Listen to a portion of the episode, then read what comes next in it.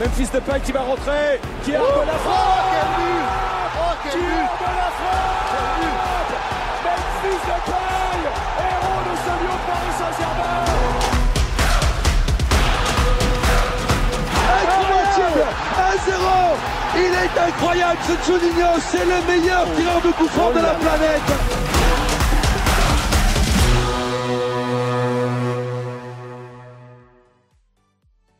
Bonsoir à tous, j'espère que vous allez bien. Le Café du Commerce est de retour sur Les Gone et puis pour une édition un peu particulière parce que bah, le Café du Commerce fête ses 25 000 abonnés sur Twitter. Bah, merci à tous pour le soutien. Hein. C'est grâce à vous qu'on en est là et c'est vrai qu'on s'est lancé dans cette épopée il y a maintenant euh, trois ans et demi et euh, bah, c'est vraiment cool de voir le, le soutien et puis surtout l'engouement que ça prend et finalement bah, ça montre que on, euh, on supporte euh, le même club et surtout qu'on a la même passion et qu'on a aussi les, les, mêmes opinions, donc ça fait euh, vachement plaisir.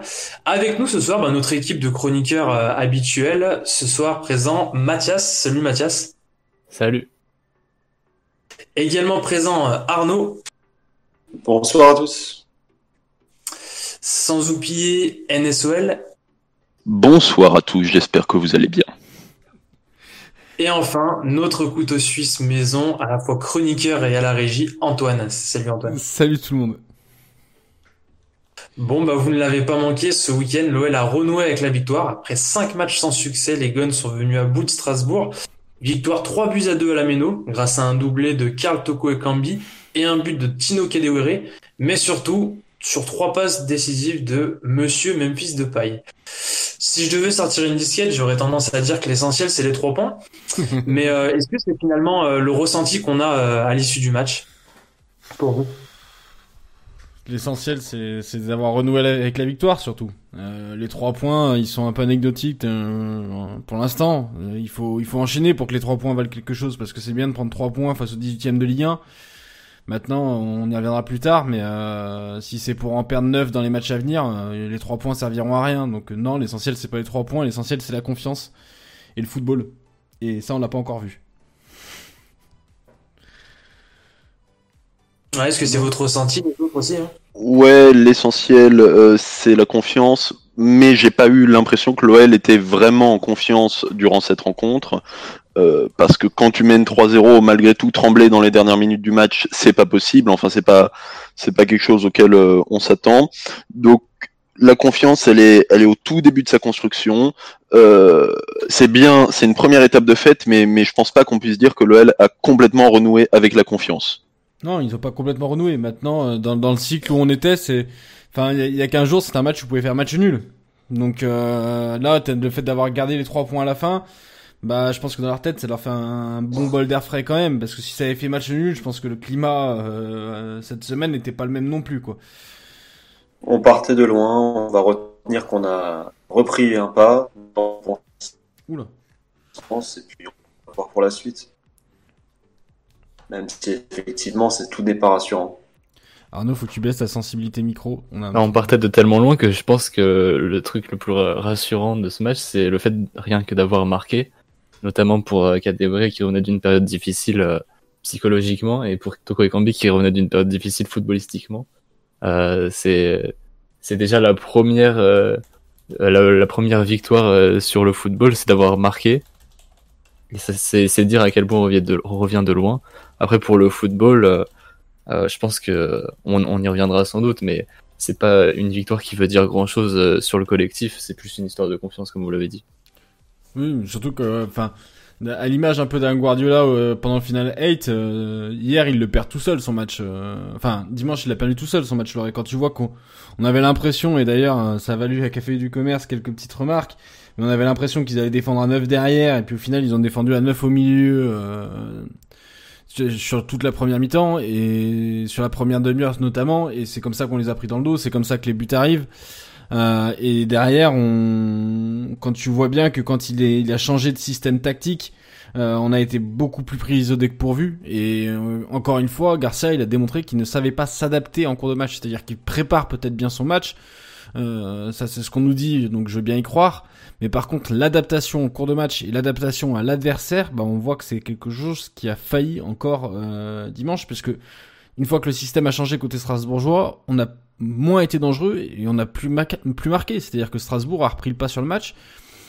Et le même, le seul moment où tu t'es dit, tiens, on va, on va comprendre que la meilleure défense c'est l'attaque, il te rend demandé pour un milieu de terrain. Donc tu te dis, bah non, en fait, non, il a, il a, toujours pas compris. Et il est, il est là bétonné à 3-2 alors que on commençait à reprendre un peu de poil de la bête.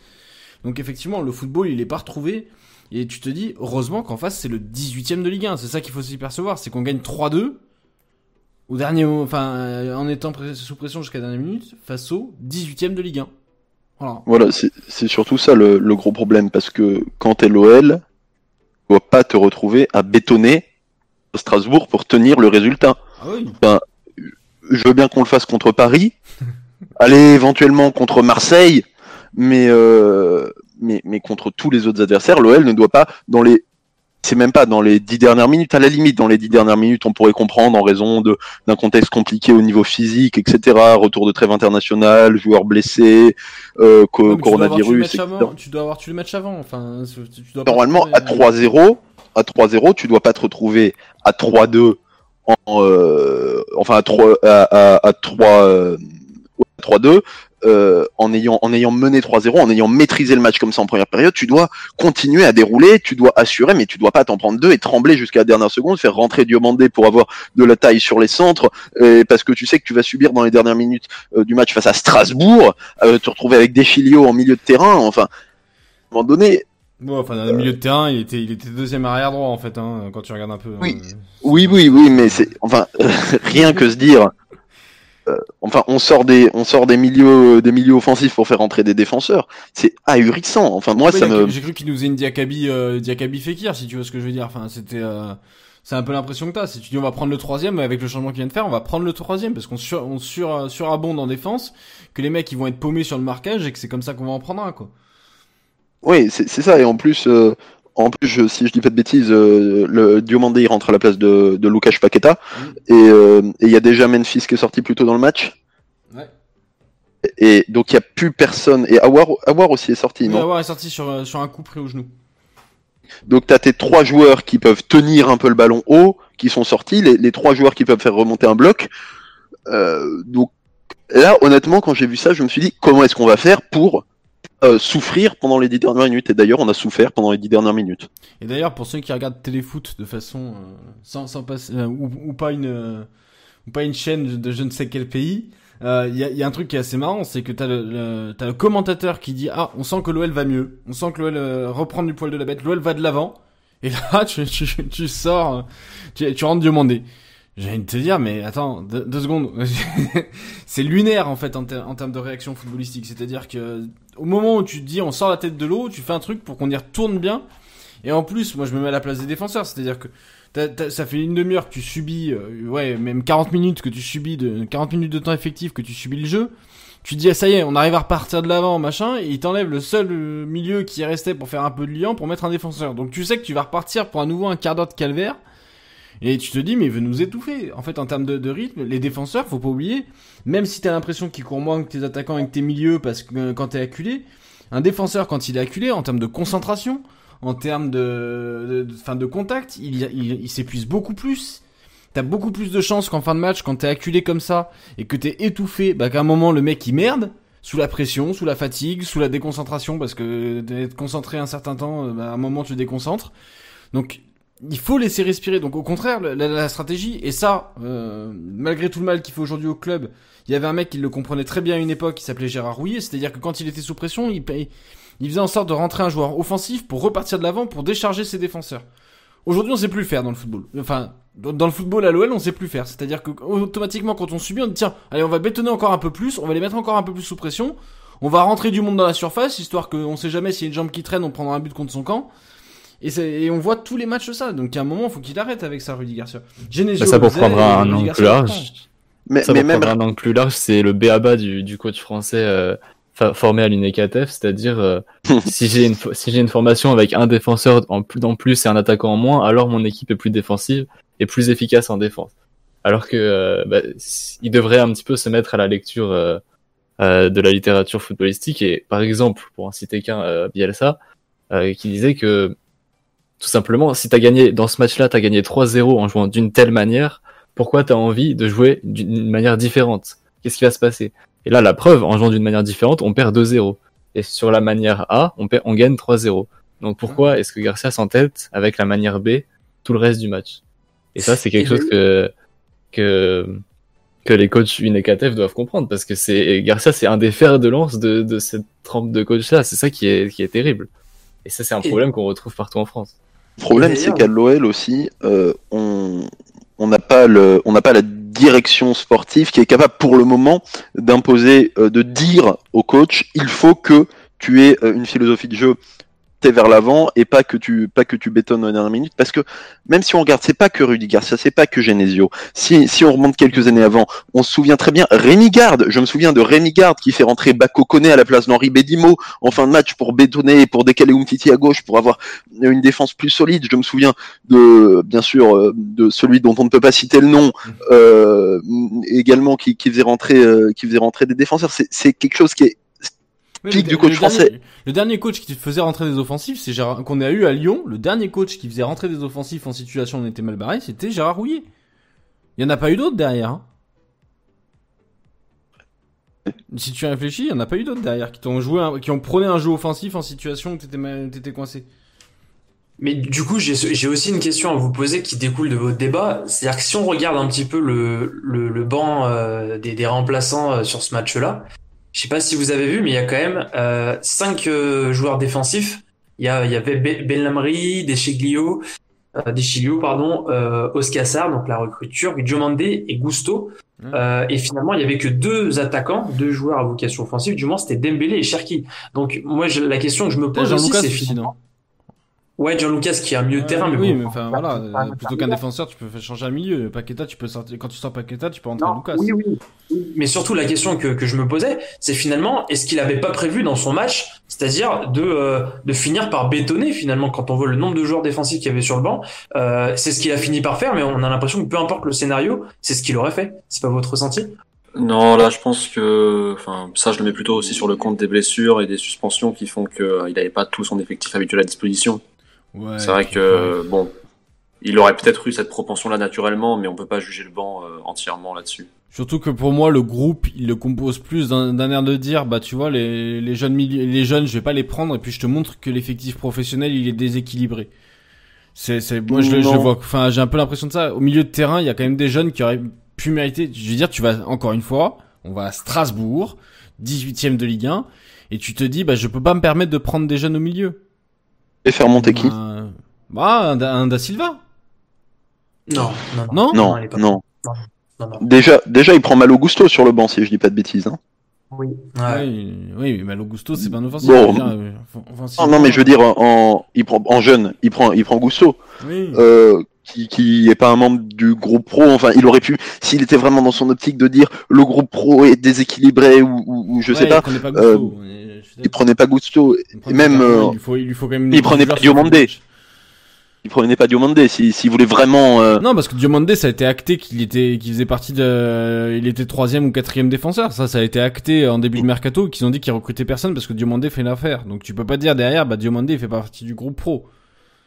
Non, mais quand tu regardes le quand tu regardes le banc, honnêtement, c'est plutôt quand même un banc à tendance jeune. Enfin, quand t'as Diomandé, euh, Cherki, Eushkeker, euh, Gusto et, Barcola sur le banc, euh, c'est quand même pas, euh, il a pas ressorti des des Mapuyanga du placard. De toute façon, chacun il est bien obligé de le prendre. C'est son pote Bruno Chéroux, copain de piston Gérard Rouillet, qui l'a fait venir. Donc si si on ne place jamais dans le groupe pro, il y a un moment on va se poser des questions. Enfin bon, on s'en pose déjà, mais bon.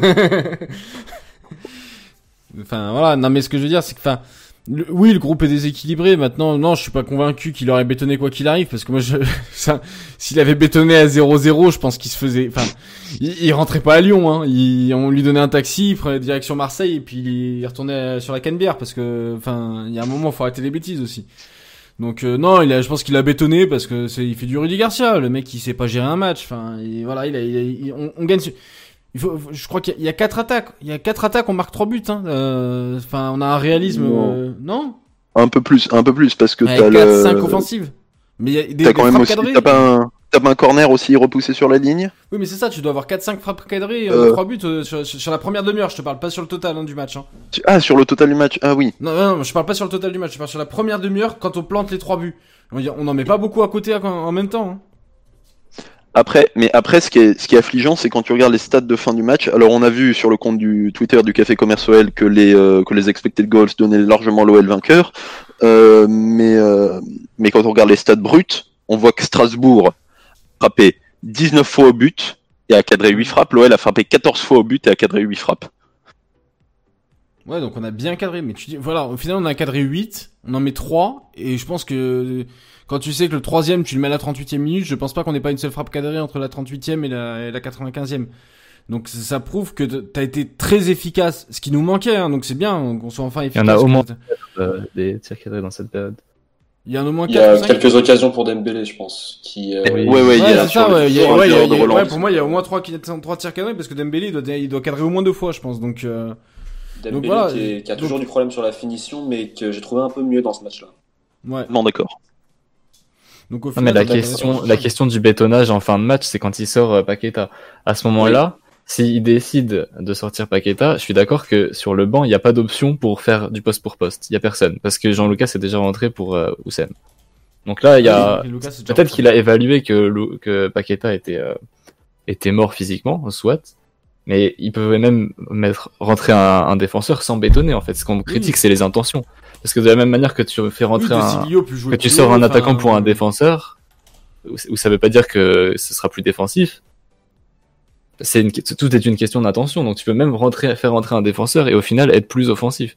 Le truc c'est que là, il a mis un bloc bas en faisant rentrer euh, Diomandé, qui en fait il était déjà bas depuis longtemps. Et, et c'est ça le problème, c'est de laisser le jeu à Strasbourg et de reculer. Et c'est pas, c'est beaucoup plus ça le problème que de faire rentrer un défenseur à la place d'un milieu. Vous, vous, voulez une stat affligeante sur le match? Ouais, on est plus à ça près, vas-y. Strasbourg et 365 passes, Lyon 345. on, a fait moins de passes dans le jeu que Strasbourg. On a fait moins de passes que Strasbourg. Et c'est là ah, que tu vois que Strasbourg perd tout seul, parce que j'ai l'impression que tout le monde, toutes les équipes qu'on a jouées ont compris qu'il fallait laisser les jeux à Lyon. Et eux, ils l'ont pas fait.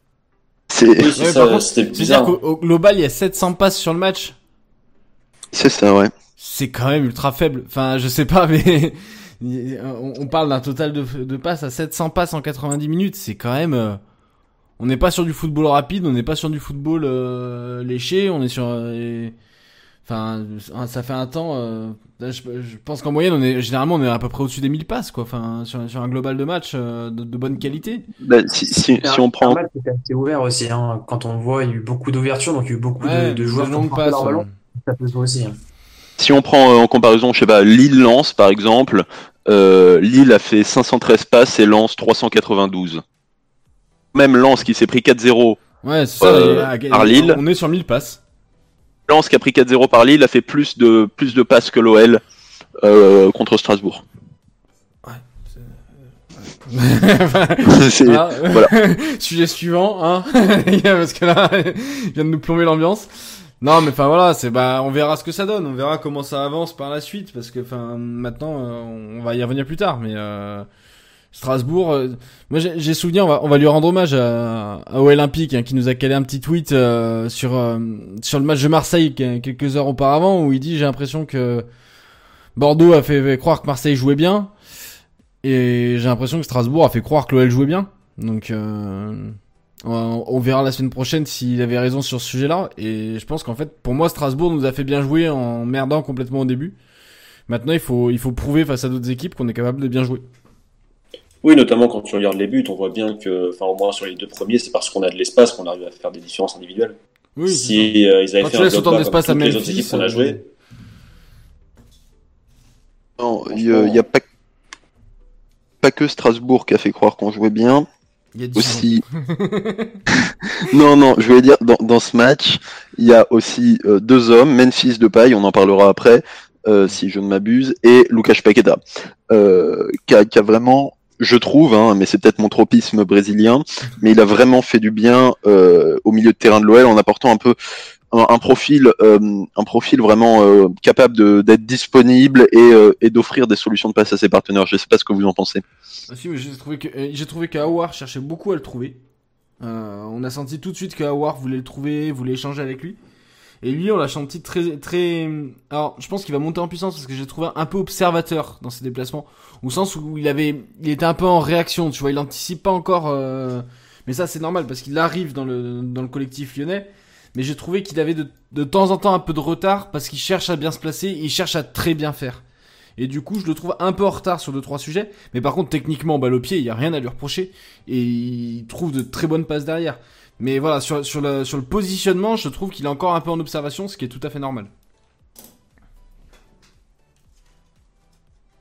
Et par rapport au dispositif, qu'est-ce que vous en avez pensé euh, Garcia a tenté quelque chose d'assez atypique en plus pour le coup. Euh, Kadewere est venu un peu sur la droite, Toko à gauche, et c'est finalement Memphis Depay qui a joué un petit peu euh, le, rôle qu'il avait euh, aux Pays-Bas, c'est-à-dire un neuf, mais qui finalement se balade un petit peu de partout. Est-ce que pour vous, ça peut être un peu la bonne recette au moins dans le dans, le style de, de, jeu qu'on doit proposer avec un peu toutes les forces offensives. C'est un style faux neuf? Ouais. Ouais, non mais enfin, le style faux neuf, il marche quand t'as deux vrais neufs devant. Alors là, euh, Toko et Kambi, ça a plutôt bien marché pour une fois. Euh, maintenant, euh, ça dépend des joueurs que tu vas mettre avec lui en fait. Memphis, on sait qu'il fonctionne dans ce système-là. On le voit aux Pays-Bas, il cartonne. c'est, enfin, aujourd'hui, tu demandes aux Hollandais, c'est le meilleur joueur de leur équipe. maintenant, ouais, il faut qu'il ait les joueurs alimentés. Kadewere, euh, moi j'ai fait, je t'ai fait un tweet pendant le match. Je pense qu'effectivement, il est en train de monter en puissance et que ça peut devenir intéressant. Maintenant, je trouve que dans un système faux neuf, il faut aussi que tes ailiers soient un peu plus recentrés que ce qu'ils étaient là euh, sur ce match-là. Je trouve que on a trouvé, j'ai trouvé Kadewere parfois un peu trop collé à la ligne de touche. Euh, à voir comment ça évolue. Après, euh, le problème c'est qu'on en est au septième match de l'OL, on en est au quatrième système. Euh, à la, septième. c'est le premier match de la saison, il a dit. Oui, c'est le premier match de la saison. Pardon, excusez-moi, c'est vrai que j'avais oublié qu'on avait fait six matchs amicaux en préparation. Euh, non, mais enfin voilà, j'attends de voir quel est le système, s'il le fige et puis comment on va l'adapter, parce qu'aujourd'hui, euh, dans ce système-là, je trouve pas qu'on ait été euh, excellent. Or, il en parlant de système, je vois sur, euh, sur le chat qu'il y a Palichon57 qui nous demande comment est-ce qu'on voit euh, le comment est-ce qu'on voit le milieu et l'attaque avec euh, Paqueta et Awar et Memphis qui sont restés. C'est pour rebondir un peu sur ce qu'on disait, du coup à propos du dispositif. Mm. à mon avis, et coupez-moi si, si vous n'êtes pas d'accord avec moi, mais à mon avis, c'est le, le non-départ d'Awar et Memphis, loin d'être quelque chose de mauvais pour le jeu de l'OL, et le fait que ça soit combiné euh, avec euh, avec l'arrivée de Paqueta, ça va permettre peut-être à l'OL, à défaut d'avoir des, idées de jeu dans ce que propose le coach, euh, de d'avoir un peu des idées de jeu sur le terrain. Ouais. Des joueurs qui, qui parlent le même football. Oui, mais il va falloir trouver des solutions parce qu'on a des surnoms dans certains secteurs. Je pense au milieu de terrain qui est très très bien fourni. 4-4-2, avec, ah, pour ça, est-ce qu'il faut pas une animation tactique un peu plus euh, Ah bah ça, En soi, avec le 4-4 de Losange, tu mettrais à peu près les mêmes joueurs que, dimanche. Hein. Oui, c'est ça, tu mets à peu près. Il y, a, que le, débat entre Dembélé et Toko Ekambi au Kadewere, et sinon c'est la même chose. Là où il y a le un truc qui est bien avec ce système-là, qui est en, soi, c'est un petit peu un sapin de Noël, quoi. euh, c'est que euh, contrairement au 4-4 de Losange, il laisse pas les latéraux euh, abandonnés à leur couloir, je trouve. On a vu beaucoup euh, Toko Ekambi et Kadewere faire des replis. Et du coup, c'est pas plus mal, en plus de convenir à Memphis parce que c'est son poste en sélection. Euh, c'est peut-être euh, la bonne option entre le losange et le sapin. Mais alors après, est-ce que sur, sur, un losange, euh, sur un losange pur, moi je mettrais Memphis un peu plus devant, tu vois. Mais euh, ça après c'est une question, c'est une question d'organisation. Mais comme le disait très bien euh, un monsieur qu'on apprécie à l'OL, Antonin Dafonseca, qui a fait un tweet vis-à-vis -vis de l'équipe de France on se demande s'il y avait pas un petit message final sur le fait que la composition ne faisait pas tout, c'était l'animation qui comptait, euh, et c'est pas le nombre de joueurs offensifs qui compte, c'est comment tu les utilises. Euh, mais enfin voilà, le 4-4-2, euh, moi je te mettrais euh, Guimaraes en point de basse avec un Paqueta, euh, Paqueta, mince, Paqueta Cacré euh, sur la ligne de 2 et Awar en ligne de 10 et puis devant tu mets Memphis et après tu trouves qui avec qui tu composes. Kadewere ça ils, ils ont l'air de fonctionner pas mal. T'as Toko et Kambi qui peut rentrer en cours de match. T'as Dembélé qui peut remplacer Memphis parce qu'aujourd'hui on sait que la doublette Memphis Dembélé elle a du mal à fonctionner. Enfin on peut pas se mentir. Par contre, euh, sur le sur, le cas Memphis Dembélé, moi j'ai quand même trouvé que Memphis, je sais pas ce que vous en pensez, vous me direz, mais j'ai trouvé que Memphis cherchait énormément à permettre à Dembélé de marquer. On a vu deux trois actions où Memphis il peut conclure et il cherche Dembélé parce qu'il sent que son, son pote il a besoin de reprendre confiance. Et ça, ça m'a fait plutôt plaisir. Ouais. On sait que Memphis c'est un joueur altruiste, hein. il cherche quand même souvent à, faire les autres marquer, donc euh, à faire marquer les autres c'est mieux. Euh, donc euh, donc ça, ça m'étonne ça m'étonne pas de lui. Mais c'est le sujet suivant. J'ai anticipé, Joe il va me tuer. non non mais c'est bon, bah on y arrive, c'est parfait.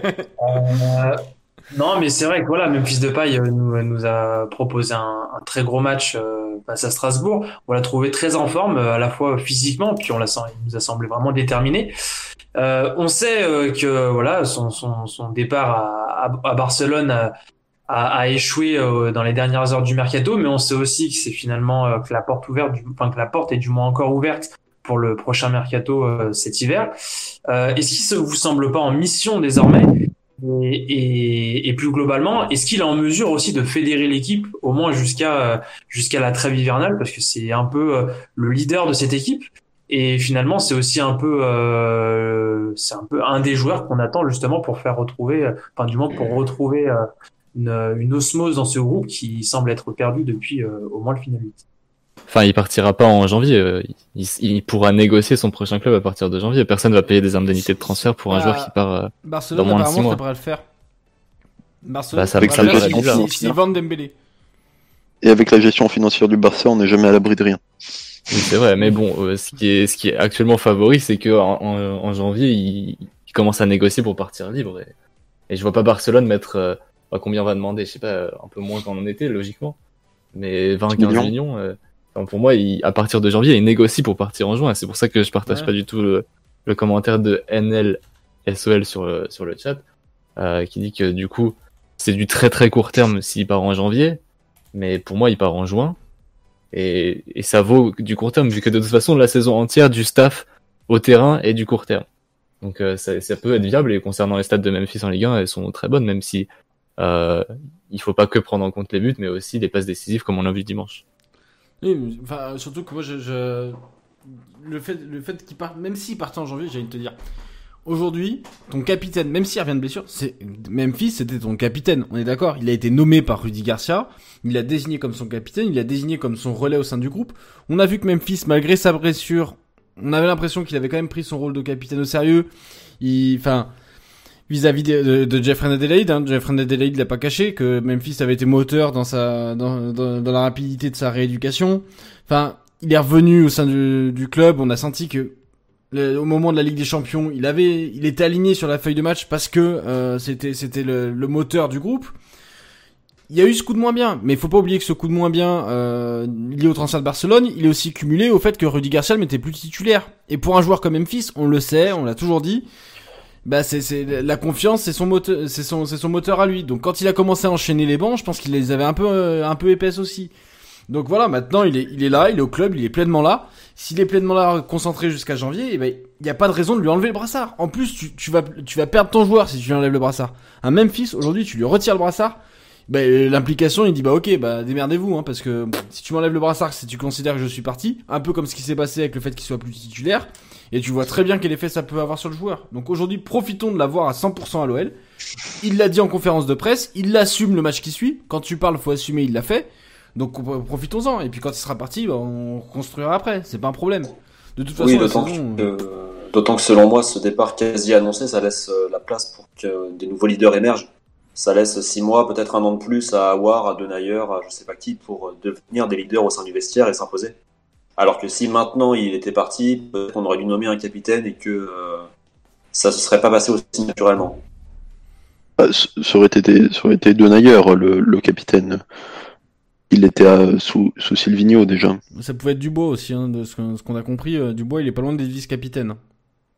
en tout cas, en tout cas, c'est sûr que, je, enfin, je pense pas que le, le leader a émergé, ça, ça soit à voir, euh, au vu en tout cas de ce qu'on entend.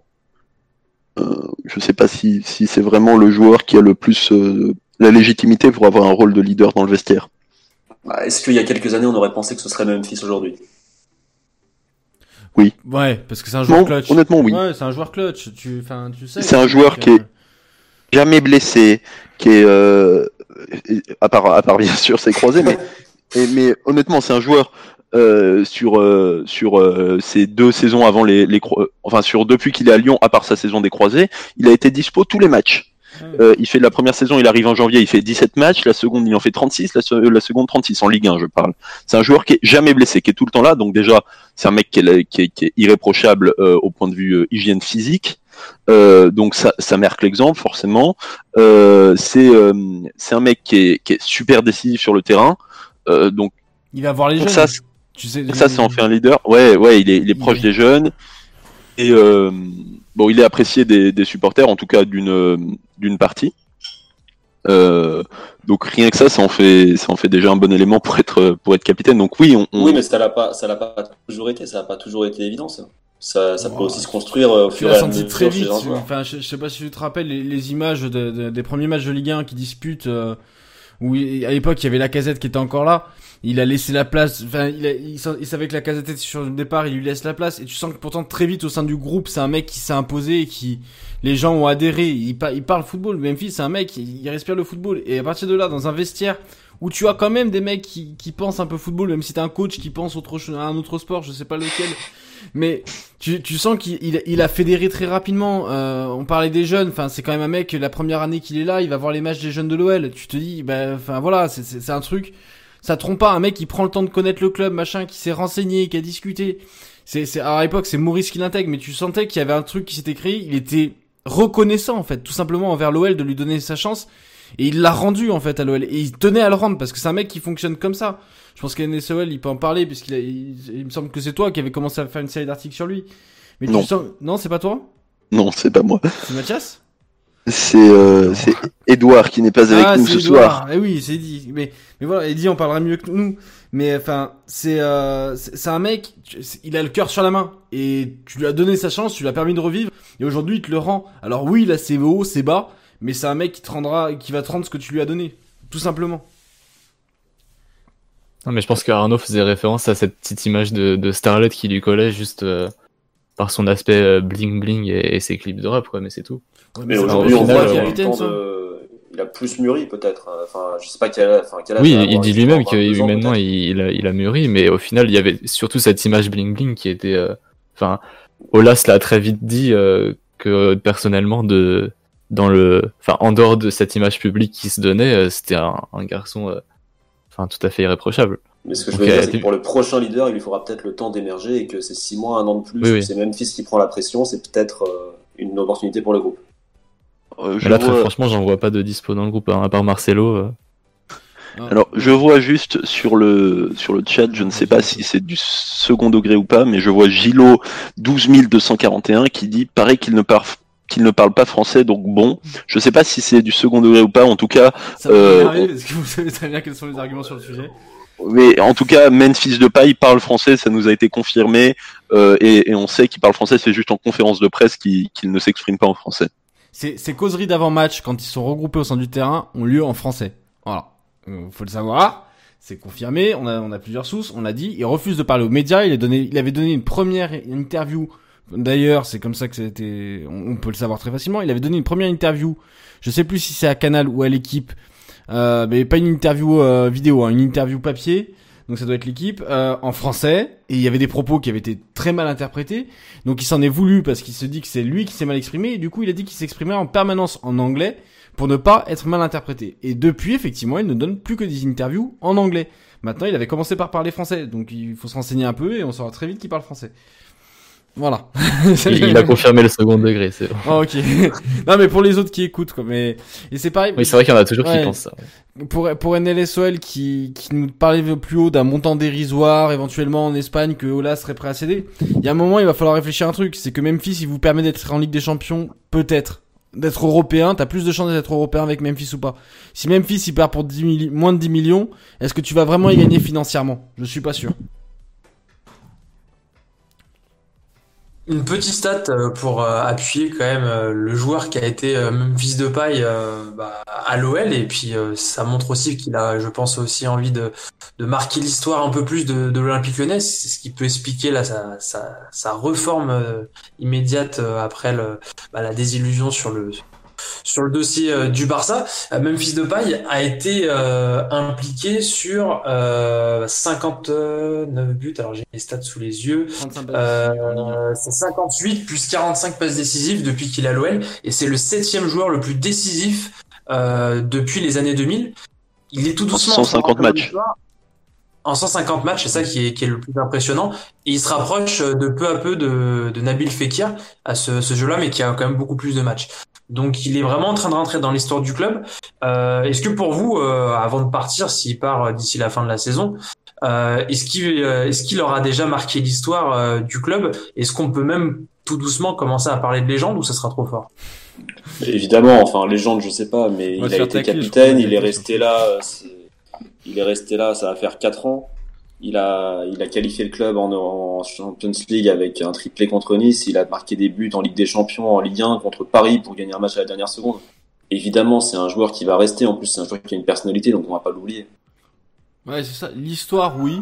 La légende, c'est plus compliqué. Enfin, on avait déjà eu le débat il y a, il y a quelques temps, euh, pendant le confinement, euh, sur, la notion de légende. Euh, le problème aujourd'hui, c'est que il n'y a pas de trophée, quoi. Euh, moi, même, en plus, en tant que capitaine, s'il soulevait un trophée, c'est avant la fin de la saison, il y, aura une Coupe de France, euh, un truc, enfin, juste une Coupe de France, je pense qu'il rentre, ouais, enfin, j'ai à réfléchir, mais Coupe de France, Coupe de la Ligue, il y a plus, championnat, bon, bah, voilà. Donc une Coupe de France, s'il, ouais, s'il y avait une Coupe de France en fin d'année, ouais, il serait proche de la légende. Maintenant, euh, l'histoire sans problème, la légende sans trophée, je trouve ça, je trouve ça difficile de dire légende. Après, ça dépend de ta notion de légende. Pour certains, il va y avoir euh, que trois joueurs, euh, Dinalo, Lacombe euh, et Chiesa, et pour certains, il va y en avoir euh, une vingtaine. Voilà, ça oui. dépend. Je sais pas s'il y a des gens qui mettent pas Juninho quand même dans les. Oui, bon, allez, sûr. non mais, mais, tu, et tu vois les trois que tu cites, la compte des Dinalo, Chiesa, il reste aussi. Alors certes parce que les mecs pratiquaient un football à l'époque. Je pense qu'un Chiesa aujourd'hui, il, il voudrait dans les 200 millions.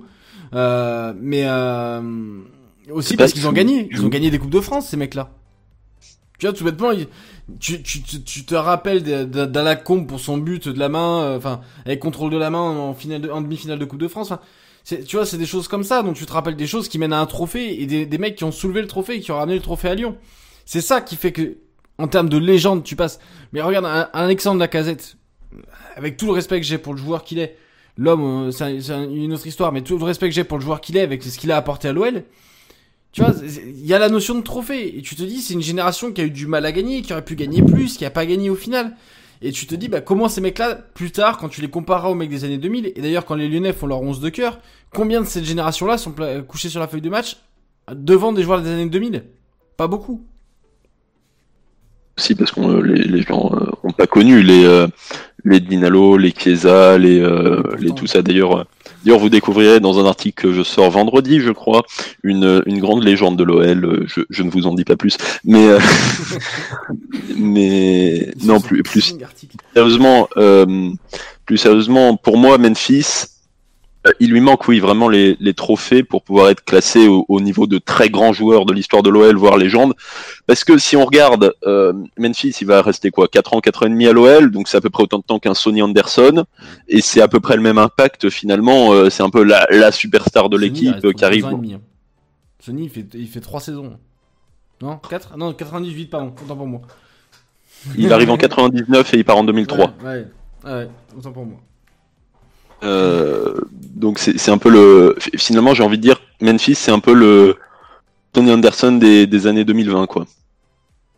Ouais, effectivement. Et puis euh, le sentiment qu'on a euh, à la fin du départ d'Anderson, c'est qu'on se dit finalement il n'est pas resté assez, longtemps. C'est aussi ça la marque aussi d'un grand joueur. Ça sera intéressant de voir si avec Memphis on aura le même sentiment lorsqu'il sera parti, quoi.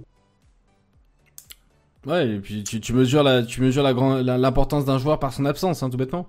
Mais on l'avait déjà mesuré quand il s'est blessé, hein. On se rappelle l'effondrement.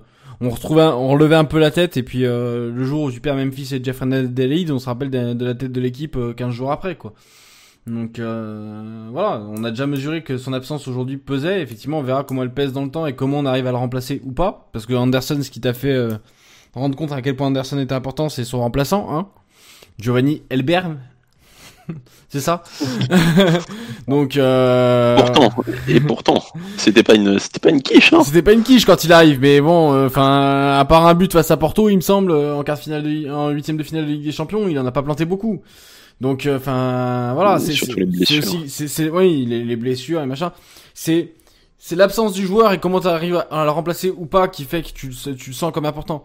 Maintenant, Anderson, il est aussi le, joueur qui permet de gagner tes premiers trophées de, l'ère moderne. Donc euh, voilà, Memphis sera pas le joueur qui t'aura permis de gagner les. Enfin, jusqu'à preuve du contraire, jusqu'à la fin de la saison, il sera pas le joueur qui t'a permis euh, de soulever un trophée au Parc faut quand même se dire qu'aujourd'hui, l'équipe de hockey a soulevé plus de trophées au Parc OL que l'équipe masculine de l'OL. Enfin, je sais pas, mais. Le Paris Saint-Germain a soulevé plus de trophées au Parc OL que Non, mais je, prends un autre sport pour qu'on se rende compte à quel point c'est, c'est, c'est aberrant, tu vois. L'équipe de hockey, euh, je crois qu'il y a... le, vainqueur du Monster Jam. Le, vainqueur du Monster Jam a soulevé deux fois un trophée au Parc OL, mais l'équipe masculine, toujours pas un seul. Donc, euh, enfin. le vainqueur de la Veolia Cup. Ah, ah, ah, ah, oui, c'est vrai. Eh, vrai. Même la Veolia Cup, on l'a pas soulevé. Putain, les gars, sérieux, non mais. voilà. Soulevé Soulevé Ouais, on va passer euh, au dernier sujet, euh, bah, la, la, concurrence finalement, parce que c'est quand même ça le la grande attente autour de l'Olympique Lyonnais, c'est finalement est-ce qu'on va être capable de, de, réintégrer le podium, parce que ça sera synonyme de, de Ligue des Champions derrière, et on sait qu'on en a besoin. Euh, mais mine de rien, il y a quand même une concurrence qui commence un petit peu à monter. En tout cas, il y a certains clubs qui commencent à émerger. On l'a vu notamment avec Rennes, qui a, bah, qui a fini troisième la saison dernière et qui surtout là, ça s'accroche bien euh, sur euh, sa, troisième place euh, aujourd'hui, mais ils étaient en tête précédemment. il y a Lille, Rennes, Lens, Marseille, Monaco qu'on pourrait citer. Est-ce que c'est des, des adversaires qui, qui, font peur? Et surtout est-ce que c'est des adversaires que l'OL euh, surmonter sur euh, sur cette saison parce qu'on sait que sauf Monaco, ça sera des, adversaires qui seront euh, en Coupe d'Europe, donc on peut aussi imaginer qu'à un moment donné, ils vont avoir des périodes où ça sera un peu plus compliqué, surtout avec le Covid. voilà, s'il y a, il y a et des blessures et des, des cas dans les équipes, ça peut vite être compliqué. mais est-ce que finalement l'OL peut facilement surmonter ces équipes-là qui, qui sur le papier sont a priori pas pas plus impressionnantes que l'OL, quoi? En tout cas, on le doit.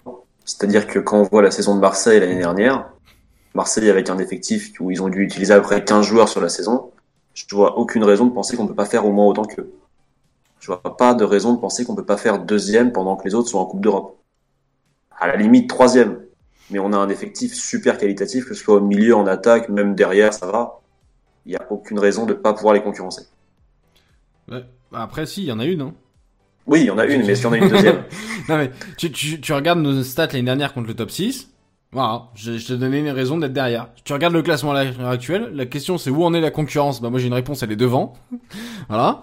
Euh, T'as déjà des points de retard, donc alors oui ils vont attaquer la Coupe d'Europe. Euh, Rennes l'attaque. Bah, avec un calendrier plus plus dur que les autres années. Ouais, avec un calendrier plus, plus resserré que les années dernières, les années précédentes. Mais maintenant, en attendant, ils sont devant toi. Euh, tu gagnes pas contre eux donc à partir de là, je, vois pas comment tu, tu, veux remonter. Donc euh, il faut il faut changer il faut changer de braquet et il faut changer de football parce que là ce sera si on commence à bien jouer au foot et à gagner nos matchs, on pourra dire qu'on a des chances. Mais aujourd'hui, euh, Lille termine deuxième, c'est pas scandaleux hein, quand tu vois le football produit actuellement par Lille, ce qu'ils arrivent à faire, sachant que eux ils vont jouer l'Europa, on sait comment ils vont la jouer hein, l'Europa League euh, Lille. Hein.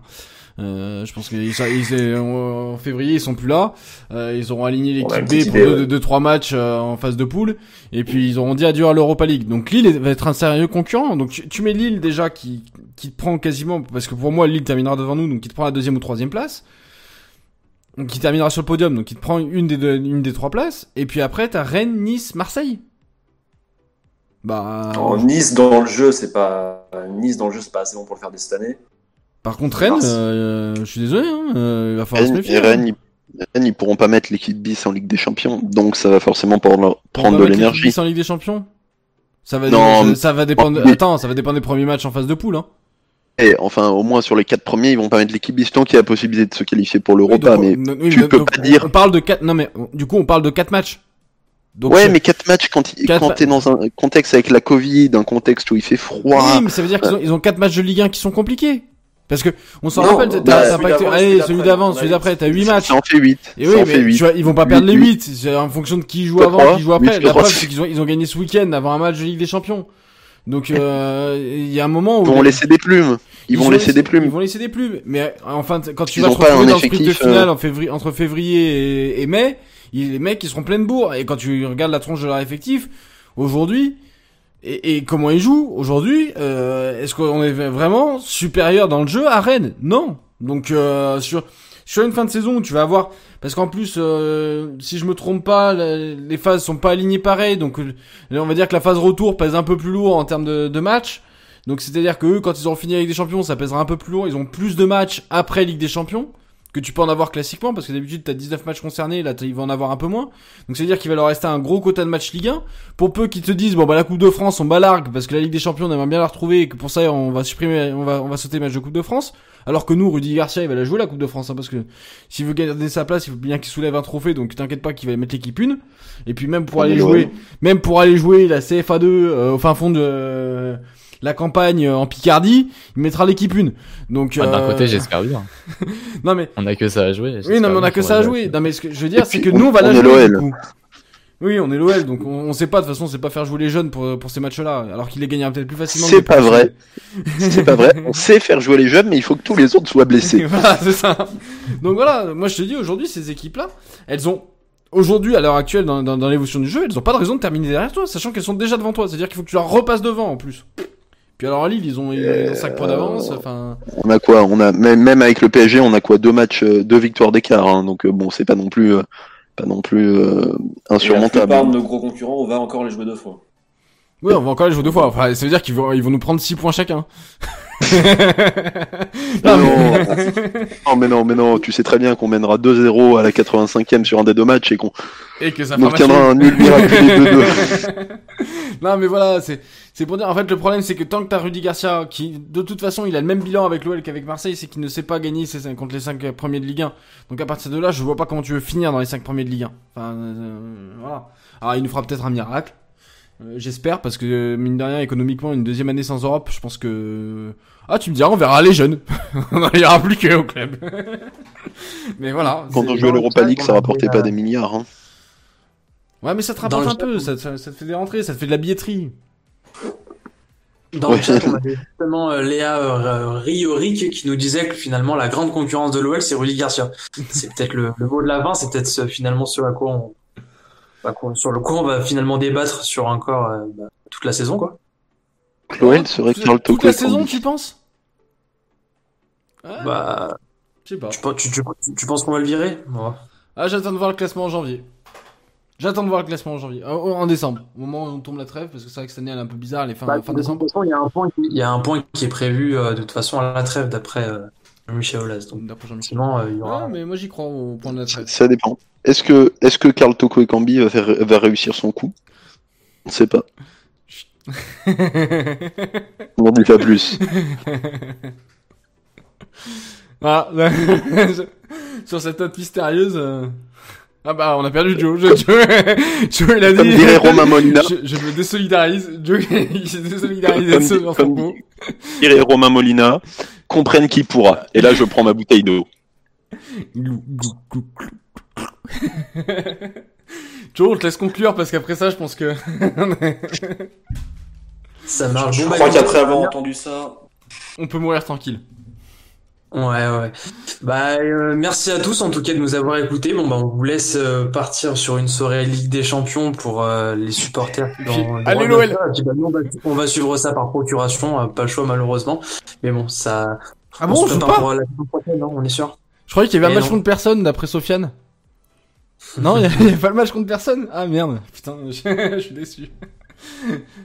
Bon allez, bonne soirée. Bon, bah, merci à tous. N'oubliez pas d'activer la cloche pour recevoir les, les notifications. Et puis, euh, bah, bonne soirée à tous. Et puis, probablement à la semaine prochaine.